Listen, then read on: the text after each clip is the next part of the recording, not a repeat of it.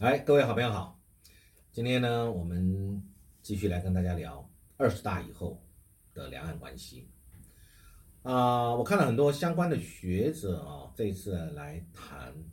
尤其特别我看了两篇，一篇是我们有一位黄岩教授在十月二十三号在联合报他提的一个一些这个他的文章，另外一个是我看了旺报的社论，我对于这个两岸关系在未来我有一些感想。我有一些启发，所以我来接下来跟大家来分享啊，呃，我们谈到了这个习近平在二十大他的报告中有特别强调啊，大家如果有注意都会看到这个字，我们始终关呃尊重、关爱、造福台湾同胞啊，这个尊重、关爱、造福这三个字啊，其实各位如果分拆它来对这个事情来做定义跟解读。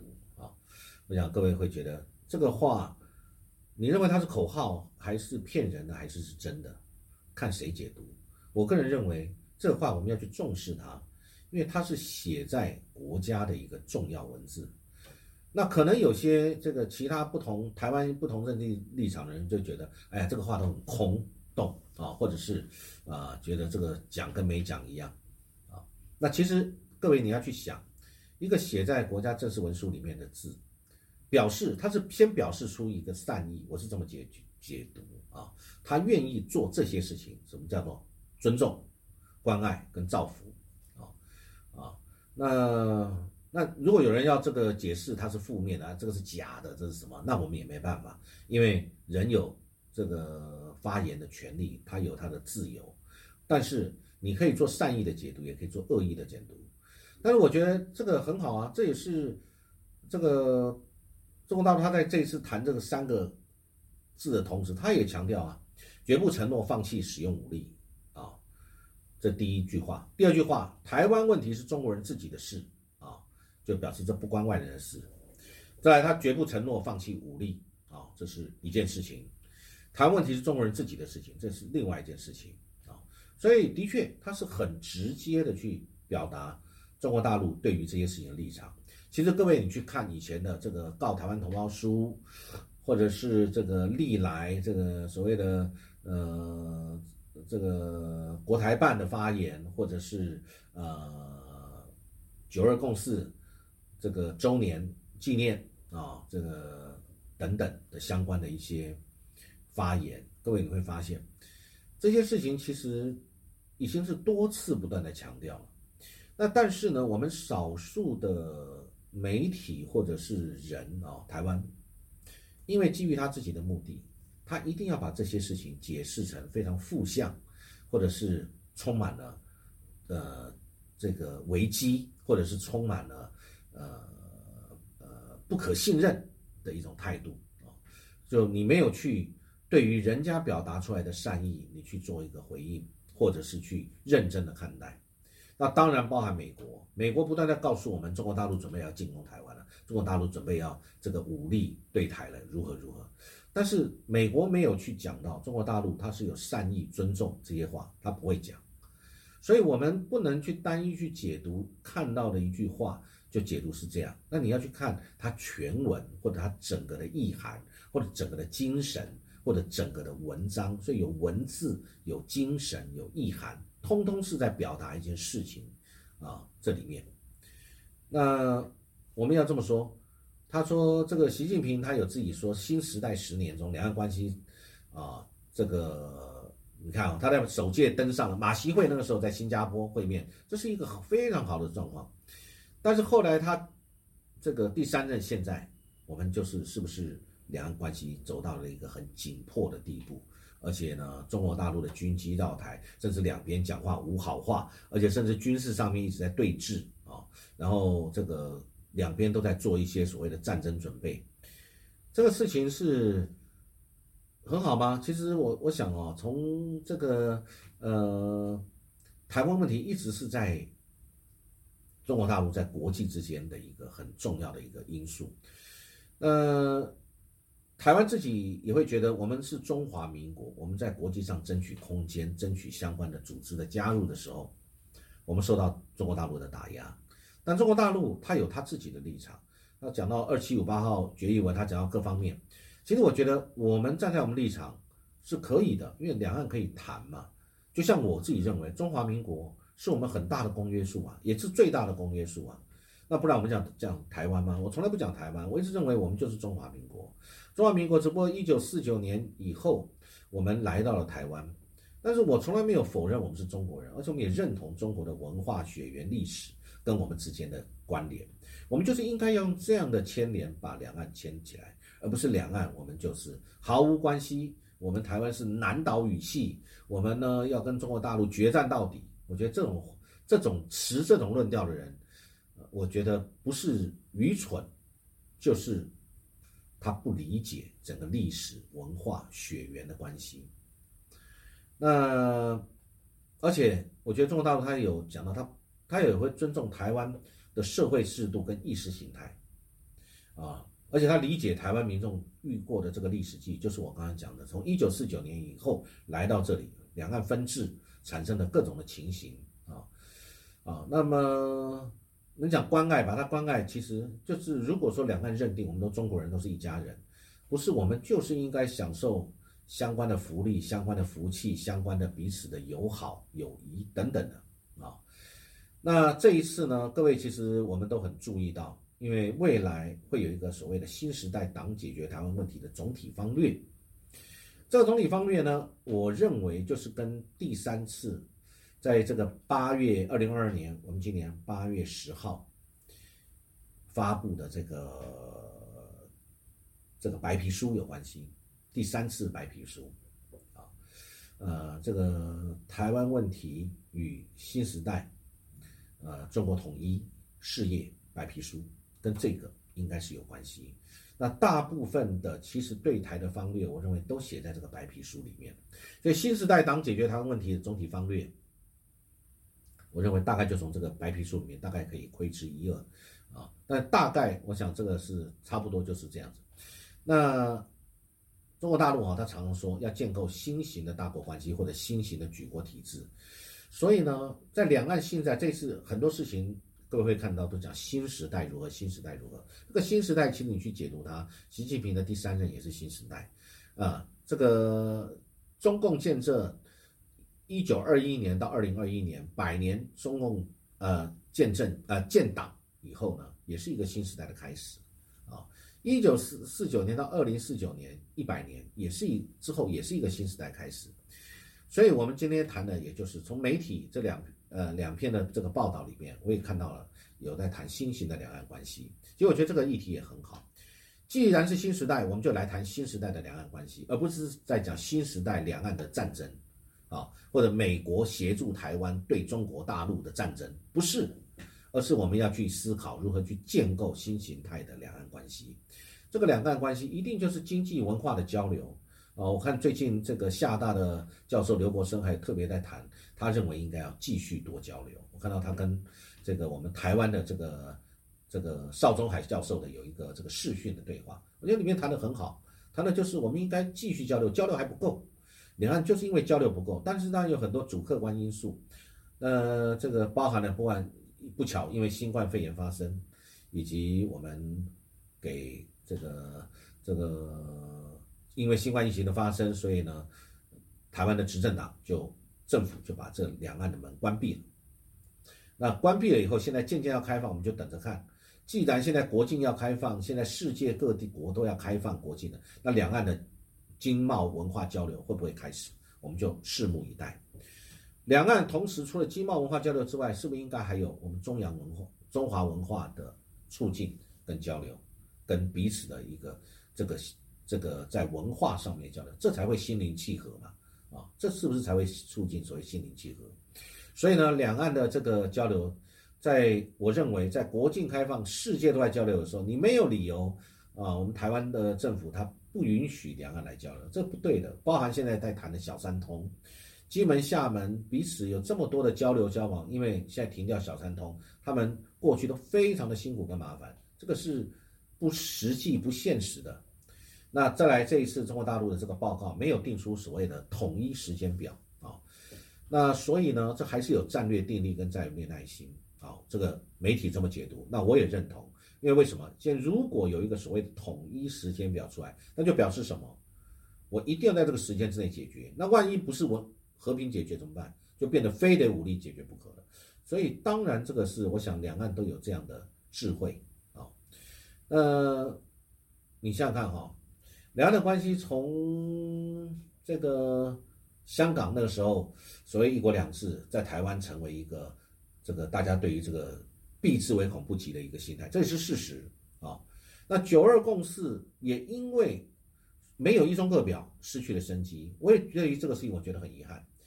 那九二共识一定要从这个地方开始嘛？即使对岸你认为是中华人民共和国，我们认为是中华民国，那我们一定，但是我们都认同国父啊，我们也都认同是中国啊。既然这样的话，应该要从一中各表给它放开。那当然，我认为中国大陆的智库或者学者，他们或者是政府，一定有他们自己的考量，所以认为这个一中各表我不放开，不管是意识形态还是对于这个坚持。但如果两岸是真的要去走到一个两岸这个要合在一起的方向，那么中华民国能消失吗？如果消失了，怎么样作为衔接两岸可以统一的一个一个中间的这个？衔接剂呢？哦，那不是很，那不是中间就断了吗？各位有看到俄乌战争这一次，呃，把台湾、把两岸的问题就浮上国际台面了。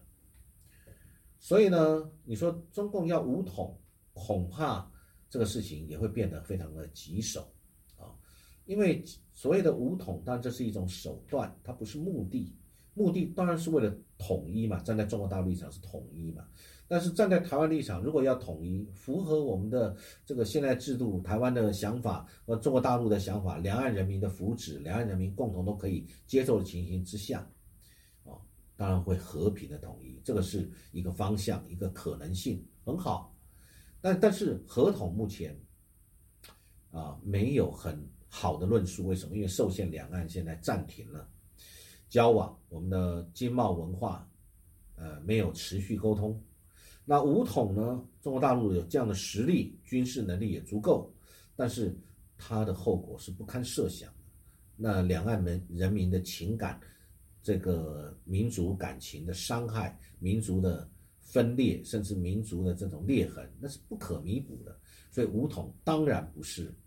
重点。但是中国大陆有特别解释，这个武统不是对台湾同胞。武统是对这个少数的台独分子跟外部干涉势力，外部干涉势力我们就可以解释成是美国了，欧美西方。那台湾内部少数的台独分子，那如何来区分台独分子？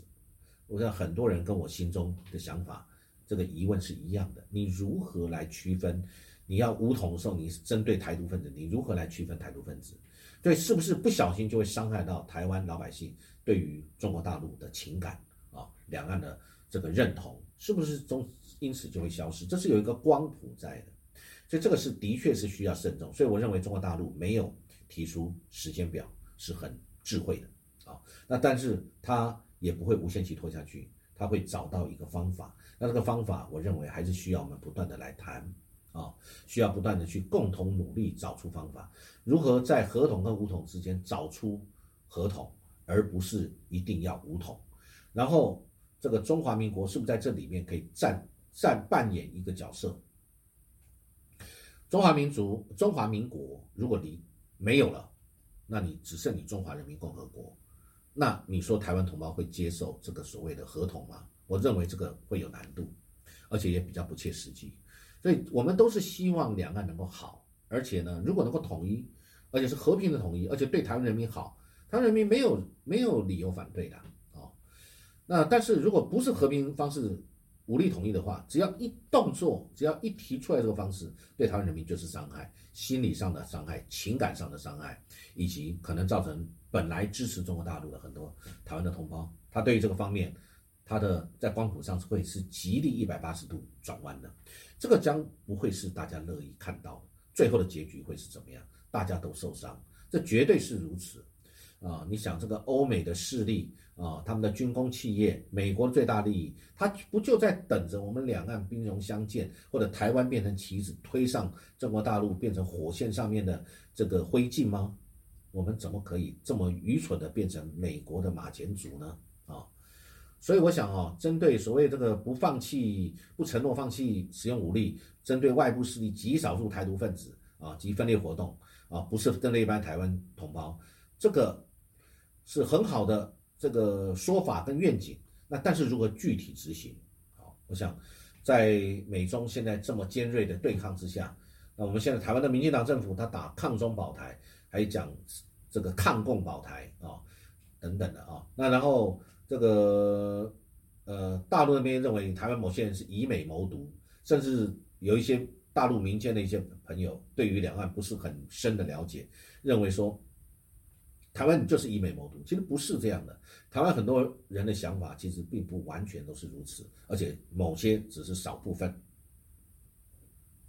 所以两岸呢，我觉得我们都是有智慧的人，一定要共同去找出来，怎么样是对和平有利，用什么样的论述是民众的福气，是需要我们一起来找出来，在这个这个所谓的不管是一国两制、九二共识、一个中国，在这里面找出台湾可以接受，中国大陆也可以接受，而且是可以符合我们两岸的利益，我们找出来了。以前过去的历史上面。失败的或者挫折的地方，我们作为借鉴，我们应该要尽最大的努力去争取和平统一啊！所以呢，这次你们看，中国大陆在政治报告里面，我们谈到始终尊重、关爱、造福台湾同胞，深化各领域融合发展，促进两岸同胞心灵契合，这都非常好啊！以和平统一主轴啊，其实这个。汪洋在七月份的时候谈到和平统一是第一选择，当然这一定是的啊，我觉得这也是我们认为的，也衷心希望的，而且我们对中国大陆也是这个执政者，我们有这样的信心啊。但是要如何做，这个过程是需要智慧努力的，大家都需要付出努力啊。和平方非和平方式，我认为绝对不是我们的选项啊。心灵契合是最好，绝对不是口号。一定要心灵契合，彼此还有信任，有信任才有这个可信度、可视度，彼此可以在这方面可以找出共同的一个途径，因为这都是一个过程，真正的目的都是希望和平，不管是和平统一，或者是两岸和平。不管大家的寻求的方式和目标是什么，中国大陆是希望一定要能够统一中华民族伟大复兴里面不可缺的统一台湾这一块。然后这站在中国大陆立场，台湾某些人认为我们要和平，那是不是统一可以再谈？那怎么样和平统一？那是不是中国人大家都认同中国人？这个是一定的，那就对了，这个基础就好了。有这个基础，正确的基础，大家再来走下一步，如何心灵契合？这个过程啊，就。必须去走，那当然是我们大家跟媒体也都知道，有中国大陆也有很多，不管是解放军或者说有鹰派，也有鸽派，学界、智库啊、社科院，那么这个站在这个军方，他们可能比较鹰派，他们希望我们就用武力来解决。啊，我想这个就在于这一次新的执政团队执政者，特别是习近平，他在第三任的这个任期里面。新型两岸关系是如何可以跟中华民国能够结合在一起，让台湾老百姓接触、接受？然后呢，我们不支持台独，然后我们希望两岸可以和平解决两岸的政治分歧啊！我觉得这个就是我们希望去做的。我觉得中国大陆也有这样的智慧可以去做。那美国这个他有他的立场。我们应该有智慧，我们不会变成美国的马前卒啊。那然后呢，未来能够达到所谓的心灵契合、两岸和平。不论那个和平，我们是这个怎么样的模式的和平，那民族的融合或者国族观念彼此找出可以共同认同的一点，那才是我们最好的出路啊。我想接下来我们在未来的时间里面，在习近平的第三任。里面，我觉得这个问题将会是我们很快就会去面对到的问题。好，我想今天跟大家分享相关的这个讯息，希望大家都有同样的感触。大陆是强势的一方，它可以递出它的橄榄枝，而且可以不断一不断的去递出来。台湾这边因为现在的政治模式不断有政党轮替，啊，大家这个台湾的同胞在对中国大陆的了解。甚至在这两三年的中断比较不足，我们应该更增加我们彼此在经贸、文化啊各方面的一个交流啊，这才会是我们实质的可以去促进两岸融合的方式。好，我想谢谢各位的聆听，祝各位有美好愉快的一天，谢谢。